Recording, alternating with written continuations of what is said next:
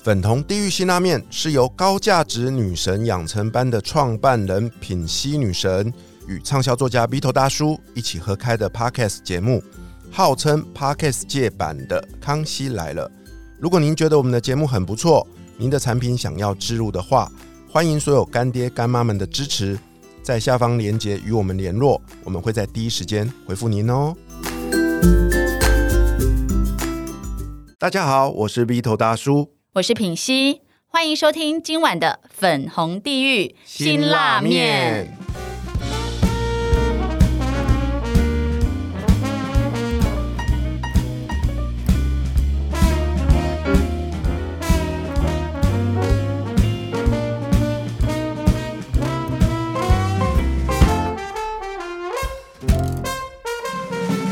今晚我们将继续邀请到 Big Gala 创办了 Mask 来陪我们一起吃这碗辛辣面。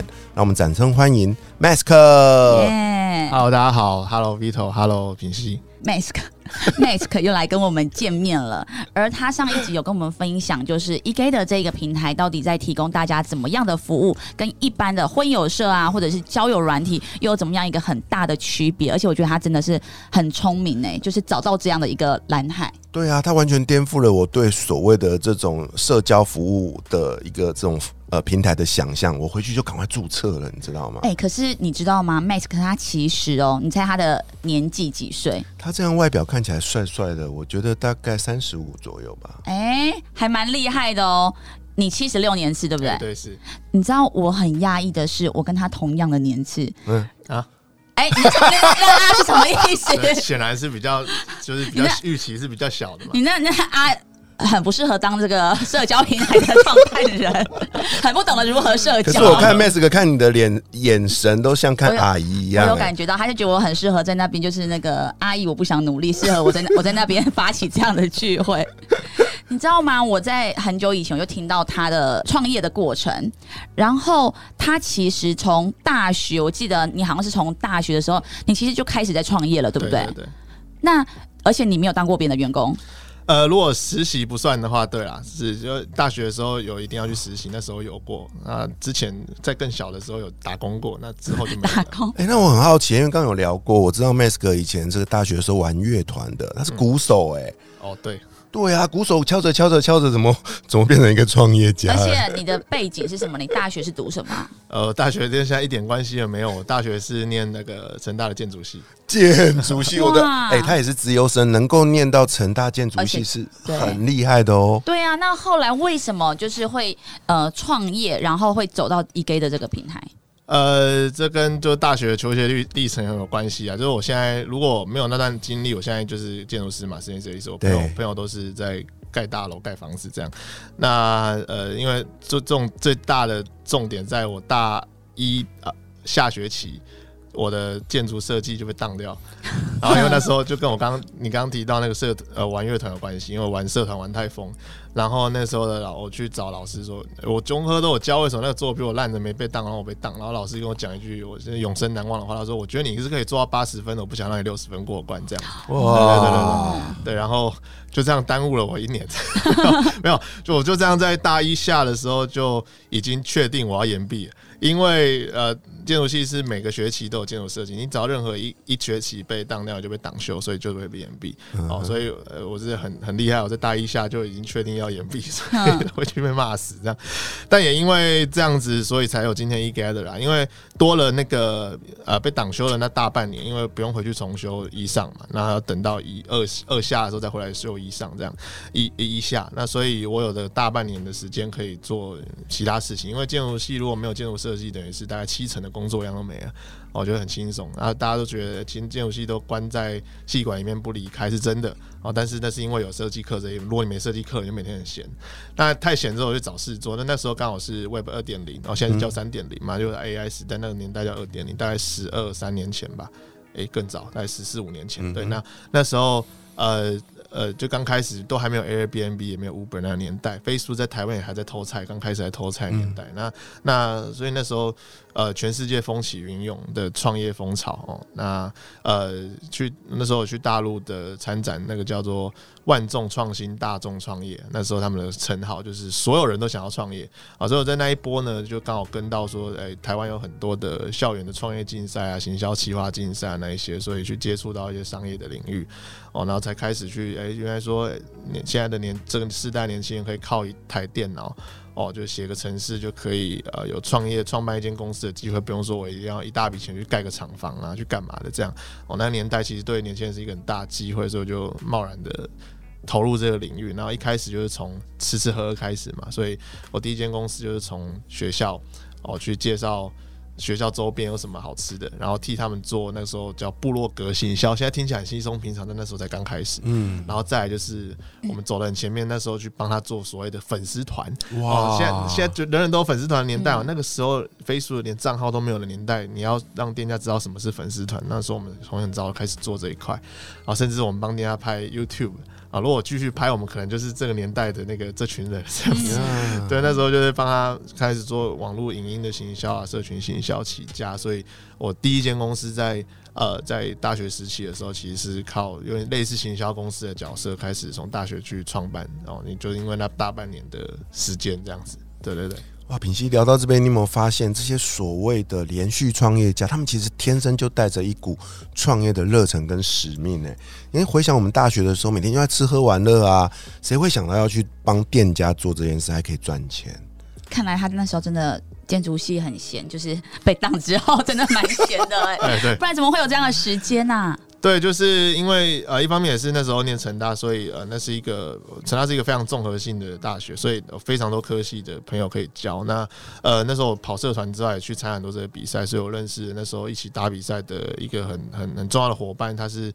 很神的一个人啊，他是法律会计双主修，而且四年念完法律跟会计，对，然后四年念完又跑去台大财经念完之后直接录取，直接毕业完就直接录取香港的 J P Morgan，然后现在在中国的私募基金当经理人这样子，那很神的一个人啦。那所以那个时候是我也半点跟商业购物找边，那是因为跟着这样的同学，然后去参加这些比赛，所以才能打开一些视野，发现说，哎，我有的个性在商业领域上好像还有一点。Sense 在，所以那时候打比赛拿了很蛮多冠军的，这样子就是呃，觉得这个在这个领域上好像诶自己比较有才华，然后在自己念书这一块诶有兴趣，但是好像赢不了那些。本来才华就比你强，然后还每天焚高祭鬼，那边拼命的那些同学。就世界上不缺你一个建筑师啊，不缺你一个平凡的建筑师，但是缺一个像你一样的天才连续创业家。也不是说天才啦，但的确我那时候的确是觉得，我再这样下去，我可能这辈子就是默默无闻的在事务所里面当一个画图工这样子。我觉得我我应该才华上应该赢不了这些同学们。可是透过你的这个成功的经历，我真的又看到了所谓的社交服务的重要性呢。对啊，你看他如果只是呃当个书呆子拼命念书，不去交朋友，不去到处打比赛，他不会走出这样一条与众不同的道路。哎，这是真的耶！怎么会认识到？就像你刚刚讲的那一位很厉害的，算是合他是合伙人嘛？哎，不算不算，他其实就是大学时期一起到处打比赛的朋友。哦。对啊，所以真的很多我我认识到很多，比如说医生好了，很多人都觉得医生是个呃资优生啊，人生胜利组。可是像我的课程有很多女医师过来，那别人就会说哈，他为什么要来上课什么的？我就说哎，因为他们真的是所有的专注力都是在课业，而且他们过去很就是习惯当这个第一名，所以当他在社交圈在交友的时候，他遇到了一点挫折，比如说我喜欢男生不喜欢我，他就会觉得自己好像很没价值。然后就会不服输，对，然后就更困在这一个圈圈里面。所以其实资优生他的社交圈有时候其实不一定是这么的让人家以为也是人生胜利组。那就像 Max 在上一集节目最尾巴跟我们分享的，漂亮、美丽、有能力的女人不一定有人追啊。嗯，哎，那我很好奇，就是在你。因为你等于是这是你第三个事业嘛，对不对？E K 的是你第三个。那在这个过程当中，很多人可能创业一次，好失败了，他可能就会觉得说啊，那我可能真的不适合，就又回去当上班族。可是你是像打不死的蟑螂哦，就一个结束之后，又在第二个，而且又在第三个，而且因为我跟你讲，我那时候对他印象很深刻，是因为就是就我的朋友圈里面啦，他算是很擅长就是跟别人拿钱的人呢、你知道一个事业，你要让别人觉得说，哎、你是有机会的，我是很看好你的，而且都是一些蛮厉害的人。其实是不容易耶，就是这个过程，你是如何一直坚持在创业的路上，跟你如何让别人愿意就是哎、取得信任来投资你。呃，我觉得这整个过程，不管哪一段，就是其实逻辑都是一样的，就是你必须先发想一个有有有价值的市场，然后必须验证，验证验证到累积出一些成果之后，然后你必须展现你的成果之后去募集资源，然后拓展哦，所以大家都是这整个过程，所以呃缺一不可啦。所以说大家看到说，哎、你你有资源去发展。哦，其实是其实都是最后一段了，你你不能忽略前面这三段。那呃，大多数人都是呃看到说，哎、哎你怎么这么会目前？但是就觉得一开始就选择请请问要怎么目前？请问要怎么目前？其实他都忽略到前面，其实要做非常多的基本功。然后呃，但是我其实，在创业圈也不算真的是最会目前的，只是说呃刚好就是蛮多的机会去遇到一些贵人。然后我的投资人大多数要么就是朋友的朋友，哦，要么就是呃呃追踪很久的长辈，要么就是我们自己的用户也有啊，或者是参加一些活动。哦，去演讲啊，或者是去一些课程，然后去呃去分享完之后，去认识到了一些前辈，所以所以这个整个过程，它必须是一个你已经准备好的状态嘛。哦，你随时在不管在哪些场合上你遇到了，那呃你跟他分享你的东西，那总是会遇到。啊，就算只有百分之一，你遇到一百，你聊聊一百次也会遇到一个嘛。那重点是你有没有去聊那一百次？那你聊一百次的时候，你是拿什么东西去跟人家聊？那你遇到才会呃，其实就是因为天雷勾动地火。他其实喜欢你的东西，其实真的不用讲太多，他马上就，你就你就会发现，就是就像谈感情一样，就是适合对象，哎、其实聊没几句你都不用追就在一起了。那那适合的投资人也是，就是他喜欢你的东西，然后你也对他呃非常坦诚的一切东西之后，那双方其实他也不用在那边滴滴，就是就是那个呃新创圈有一个募资的过程叫 due diligence 嘛，滴滴你嗯滴滴你投资前你一定要先尽职调查，那那。会投资你的，就是他滴滴就是真的随便随便做一做，他很快就钱就进来。不会投资你，他就他他滴滴你，可能滴滴三个月，他还在那边滴，就是在浪费你的时间。对，所以所以这个这个前面你要花的最重要的是说，你怎么去在当你要遇到这样的人的时候，你可以瞬间 catch 到他的眼球跟他的跟他的注意力。那在之前，你就必须在随时把公司在准备到一个是有东西可以拿出来讲，然后呃，你对未来的愿景是可以用很快的速度让人家理解的这样的状态去接触到这些人。那嗯大家都把重点放在说我要去参加什么样的场合才能遇到这些人啊？我是不是要很拼命的去 social？这当然是你要去适当的去呃接触外界世界，或者是让朋友有朋友连接的机会。但是这真的不是重点啊，就是说你去了之后，反而不是说你去拼命的去吸引他，而是他要应该要被你吸引过来，只是你缺少一个去见到他的机会。那你这个机会是平常就要累积去去去创造，不是去刻意为之的这样。哎、我这样听他讲，我发现呢、他在这个募资的过程当中，其实这个态他的态度，其实像 E G 的的这个初衷是一样的，对不对？就是我只是很就是呃让自己更好，然后去展现自己而已，而不是我苦苦追求或很卑微的请你爱上我。哎、是啊，是啊，就是你看 E G 的办活动啊，你一个人他办了一个。不同人有不同类型嘛，有人去喜欢去打球，有人喜欢去跑趴，有人喜欢去喝酒，有人喜欢美食。那你自己的能量跟自己的兴趣，就只能吸引到喜欢你的那一群人嘛。你不用去勉强说所有人都要被你喜欢。嗯所以你在你你应该做的是如何在你这个领域里面去尽可能的吸引到可能会吸引到被你吸引到的相同磁场的人就好了。你不用期待每个人都会被你吸引。那但是重点是你如何在当你遇到可能会对你感兴趣的人的时候，那个时候你你的东西是不是准备好的？然后，办在平台上你的活动有没有设计好？你个人资料有没有设计好？那么怎么让人家在最短时间内知道你就是一个，哎、办活动我有感兴趣的人？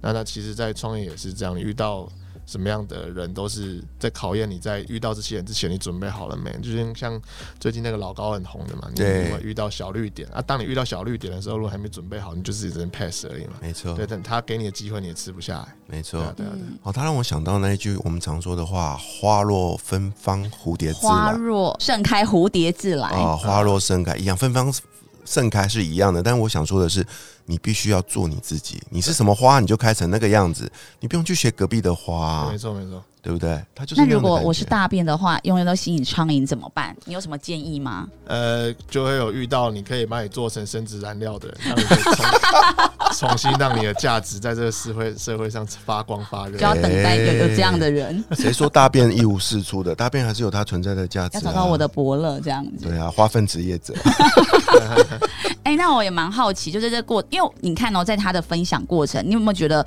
他好像都很云淡风轻？很自在。这些对，这好像是我就是我的生活而已，他没有那种啊、呃、焦虑啊，哎、如果失败了什么的。你在创业过程中，你有没有遇到很大的挫折挑战？然后你是怎么样去面对？有啦，其实我每天都很焦虑啊。真的吗你看到只是我的就是平常的，就是盯出来的样子 啊，没有啦，就是已经习惯了。当你每天在做重训，你每天都是肌肉酸痛到一个程度之后，你就带着这个肌肉酸痛过每一天，你也觉得没什么样，对你也不会展现出你今天真的很累很痛这样子，那只是一个日常生活。所以一开始你如果刚开始创业的时候，你当然会很不习惯这种状态啊。你每天都在那边担心今天的状态，然后明天要怎么做，三年后要发展成什么状态，你要应付客户、应付投资人、应付团团队、应付合伙人，什么样的状况都会有。所以其实每天都有很多麻烦事啊。那只是说你你你，我觉得创业是一个需要训练的技能，它。不是任何你你去学了学了什么或者上过什么班，你就有有能力去应付的东西。它比每个人都从零开始，啊，我只是比较运气好，就是从大学就有机会开始做这一行，所以呃，整个心态上跟呃个人的态度，或者是呃在面对压力时候的调试上，其实都有都有蛮大的经验跟跟累积。所以像疫情这两年真的是。真的是非常痛苦啊，没有比这两年痛苦的时候。但是就是你那个当下，你没有任何人可以讲，因为你讲了，团队就觉得公司是不是快倒了，不行不行，所以你开履历了这样。你不敢跟公司的人讨论。呃，我们会让他知道说最近比较辛苦，但是到底有多辛苦，我不会让你知道。哇、哦，我真的觉得这个压力真的太大了哎、你也不能展现出来，因为既有的股东会担心嘛。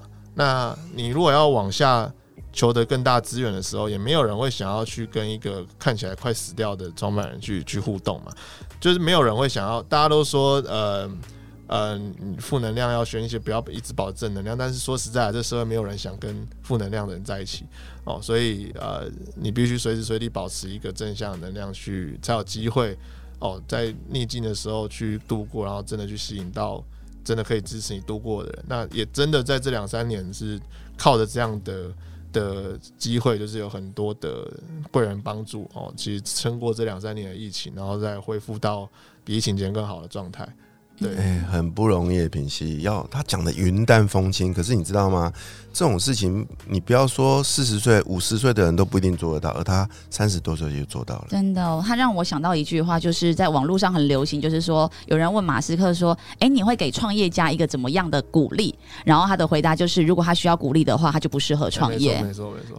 对，哇，我我觉得，因为我光是我刚刚听到他说，他那时候疫情期间一年要烧掉多少钱，哎、这个可以讲可能可能就是是一个很反正就是是一个夸张的数字，很多人可能对，然后你看，才三十几岁，然后要承受这些资金啊，不断的烧，但是又在可能团队面前不能够展示，而且甚至比如说，就算是脸书，我们都会用透过脸书，然后来分享自己的心情，你那时候都不行。其实我是有观察到，他是到现在哦，已经状况是比较好的时候，他才有稍微提到说，哎，其实疫情期间是辛苦的，对对对，都等到过了之后才敢才可以说。因为就是这乌云罩顶这件事情，社群平台真的是你比较不会去经营的人，他通常会把它当成个板在用的时候，他就会把各式各样的情绪就直接宣泄出去。但是大家没有注意到这件事情是大家平常在看你的嗯，的一个管道。哦，对，的确是你发在自己的地方，但是看到的是公开的大家嘛，所以大家在每天如果觉得你每天都是很糟、很糟、很糟，抱怨负能量，很糟、很糟，那当他要提出一些计划的时候，你就预设他只是不是成功率不高嘛？对，所以你必须去维持一个呃游刃有余的状态，然后呃这样才会在你真的过的时候，你再回头过来分享。因为说实在，没有人想要听你在真的很困难的时候去分享遇到什么困难、啊，大家想听到是你怎么克服这些困难的。嗯所以当你真的有那么一天克服了，你再回头讲，才有人要听。对，不然你在过程中你讲就只是在把你的负能量就是散发给大家而已。说实在，这个对你自己没帮助，对大家也没帮助。嗯，经历了那么多事啊，我最后我想要问 Mask，将来啊，你自己的墓志铭，你在你的坟墓面前，你会刻上什么样的墓志铭呢？这个当然，品基当时问我的时候，我也是笑出来，就是这我从来没有想过，我才三十几岁，我为什么要去想那么久的事情？对 对，就是我我参加过这么多访谈，就从来没有人问过这个问题，这个这真的蛮难的。但是如果以现在以现在的角度来看的话，我会希望。